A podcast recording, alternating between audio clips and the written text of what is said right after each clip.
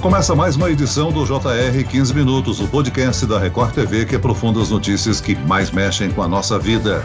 Deixar de fumar é um desafio ainda maior durante a pandemia. Nós passamos por um período de isolamento, ansiedade e de muitos medos e preocupações. No ano passado, durante os primeiros meses de quarentena, uma pesquisa da Fundação Oswaldo Cruz mostrou que 34% dos fumantes brasileiros declararam ter consumido ainda mais cigarros. A situação preocupa porque o tabagismo é um fator de risco para a Covid-19 e os cuidados com a saúde são cada vez mais importantes. Então, como parar de fumar? Eu converso agora com o médico pneumologista Dr. Rodrigo Santiago. Bem-vindo, doutor. Olá, muito obrigado pelo convite, viu? Quem nos acompanha nessa entrevista é o repórter do Jornal da Record, Luiz Carlos Azenha. Olá, Azenha. Oi, Celso, sempre um prazer estar aqui no podcast. Bom, parar de fumar é realmente um grande desafio. Eu queria contar para vocês que eu fumei durante 20 anos acabei parando porque na época minhas filhas estudavam, nós morávamos em Nova York, minhas filhas iam à escola e na escola havia uma grande pressão e elas faziam pressão e eu acabei parando. E o que eu queria começar perguntando para o doutor é o seguinte: as pessoas às vezes dizem eu já fumo há muito tempo, não vai mudar nada, mas muda, né, doutor? Faz diferença a pessoa parar quanto mais cedo possível. É um problema, independentemente de Covid, né, pessoal? É um problema de saúde pública muito sério.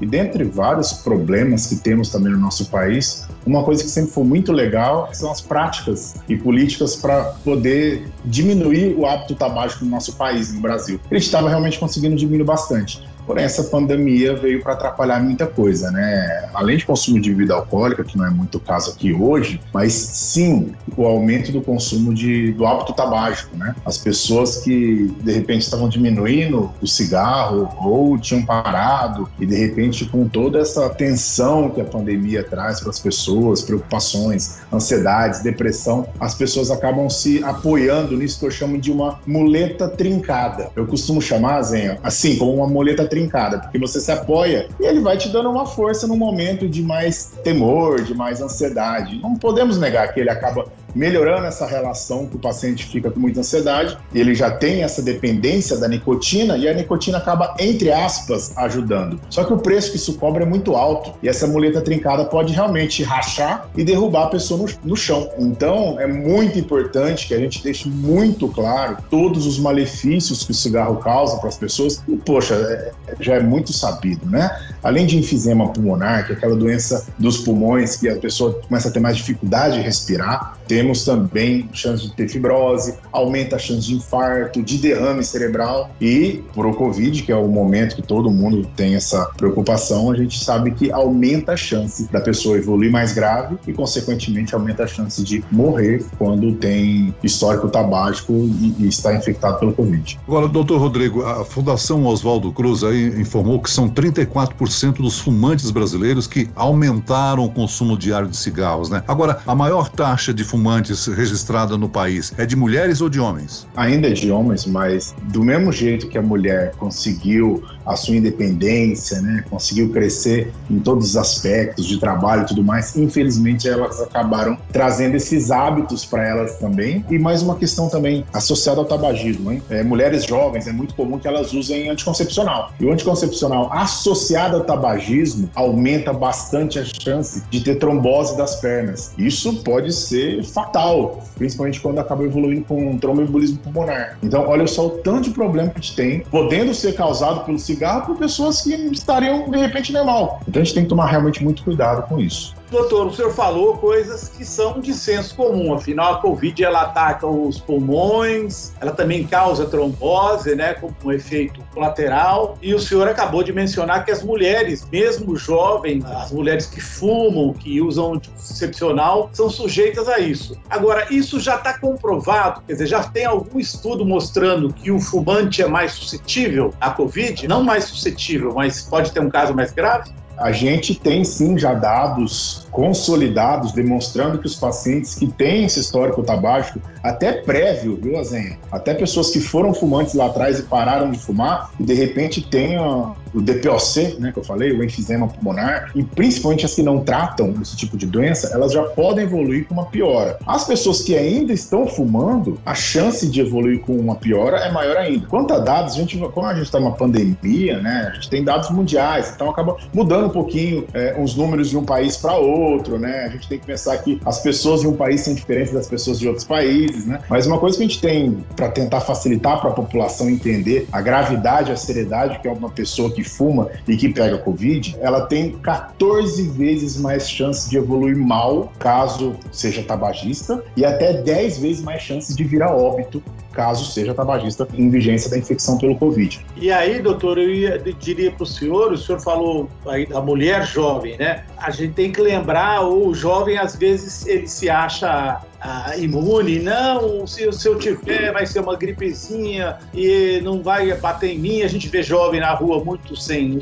sem usar máscara, mas é importante lembrar que associado ao uso da nicotina, doutor, os jovens estão ocupando muitas, muitos leitos de UTI, né? A, a pandemia está rejuvenescendo no Brasil e, e o jovem é, é muito, há muitos fumantes jovens, né, doutor? Infelizmente, essa é onde mais vem tirando o nosso sono, né? É, antes de fazer essa, essa, esse podcast, essa entrevista com vocês, eu estava passando visita no hospital e estava vendo a média de paciente internado na UTI, de 30 a 45 paciente internado entubado, uma coisa que a gente não via muito no ano de 2020. E agora em 2021 a gente tem visto. Uma coisa que mudou muito, a Zenha, quanto à nossa percepção dos pacientes é o seguinte: o ano passado, em 2020, quando a gente via pacientes evoluindo grave e que não eram tão idosos, a gente sempre achava algum problema de saúde dele mais grave. Por exemplo, um paciente asmático sem tratamento, porque vamos lembrar que, graças a Deus, asma não é grupo de risco, apenas asma grave ou asmático sem tratar, né? Obesidade muito associado e sim, tabagismo, por exemplo, né? Entre outros problemas de saúde que uma pessoa pode ter mesmo sendo jovem. Esse ano, a gente tem pego muitos jovens e, pasmem, mesmo sem grandes problemas de saúde e mesmo sem histórico tabágico evoluindo muito mal. Então, se mesmo essas pessoas que realmente deveriam não ser um grupo de risco, né? A gente não tinha tanta preocupação o ano passado. Se mesmo essas pessoas estão evoluindo grave, imagina se estiver fumando. Então, é sempre importante, eu como pneumologista, eu sempre puxo muito é, nesse aspecto de procurar saber dos hábitos de vida, né? E tabágicos, né? Porque às vezes a pessoa entra muito grave na UTI, aí acaba sendo internado, entubado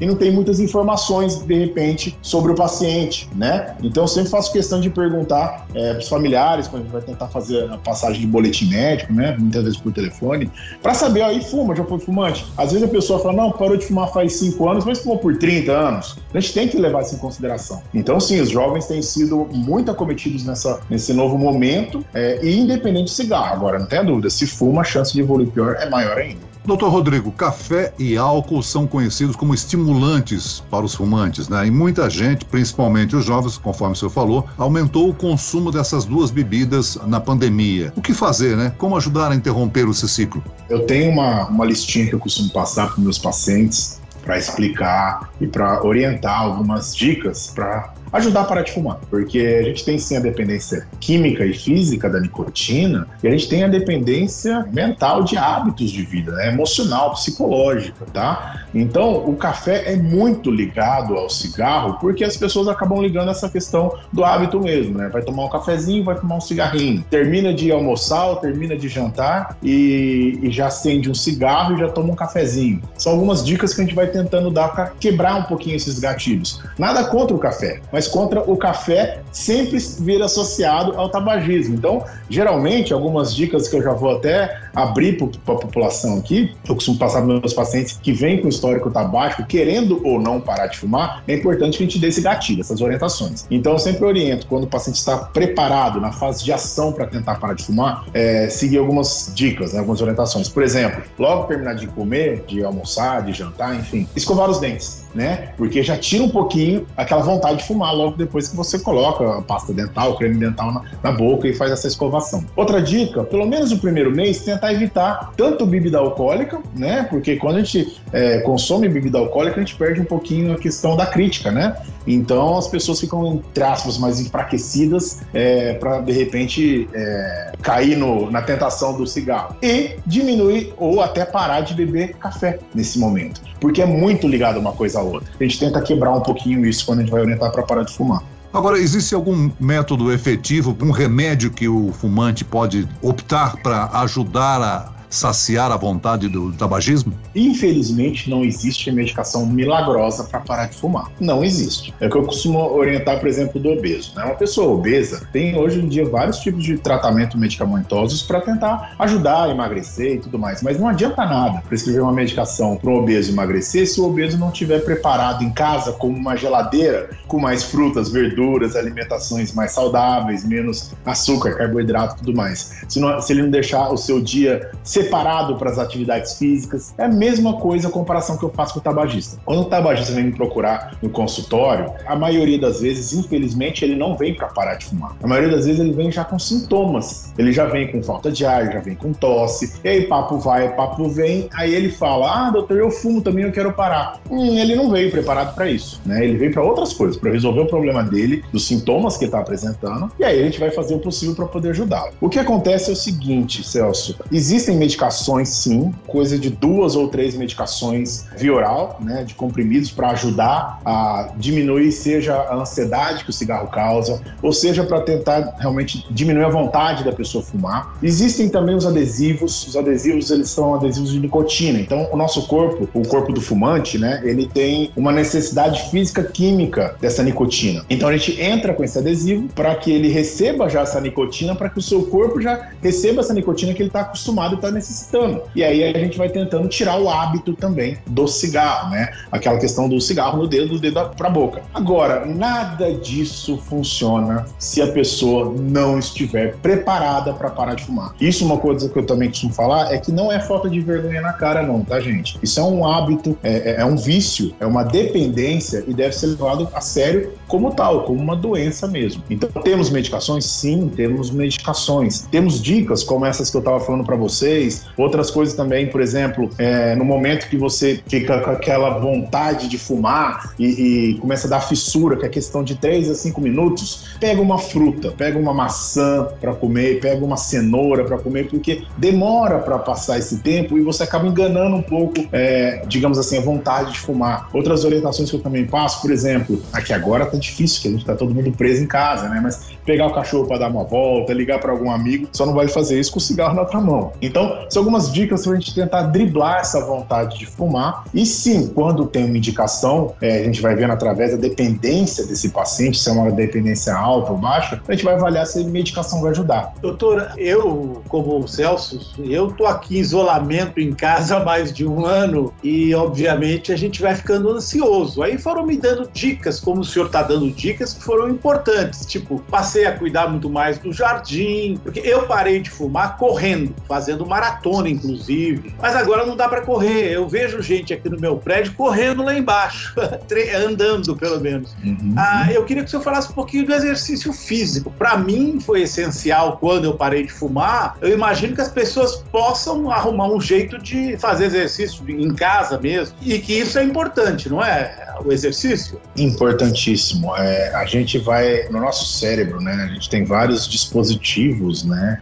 Inclusive hormonais, né? De liberação hormonal e tudo mais. Quando a pessoa pratica esporte, existe uma liberação serotoninérgica que a pessoa fica mais satisfeita, fica mais feliz. Isso a gente também vê uma melhora importante né, nos pacientes que estão tentando parar de fumar, quando você consegue ajudar todas essa, essa, essas ações né, de orientações antitabágicas que eu tenho passado aqui para vocês. Algumas, de repente, alguma medicação, se tiver indicação, e mesmo é, o hábito de práticas esportivas. Isso é bom sempre, né? E um paciente que está tentando parar de fumar, pensa que ele fica até mais nervoso, mais ansioso, mais irritado por conta de estar tá perdendo, digamos assim, um parceiro dele de tanto tempo e que na cabeça dele estava ajudando e a gente sabe que só estava prejudicando. Então, quando você consegue fazer essa substituição com exercícios físicos, mas não tem a mínima dúvida, Zé, que realmente tem muito mais chance de sucesso. Agora, repito, estamos num momento de exceção, né? estamos num momento de pandemia, que enquanto todos não forem vacinados, é bom realmente evitar é, é, aglomerações, a gente tem que manter um certo distanciamento social. E aí, o caso, se for de repente praticar esporte e se conseguir fazer com máscaras, faça com as máscaras. Né? E se tiver em casa, não precisa de máscara, claro. Né? Tem muitos é, educadores físicos que fazem de repente até por vídeo. Né? As pessoas podem tentar fazer alguns exercícios em casa.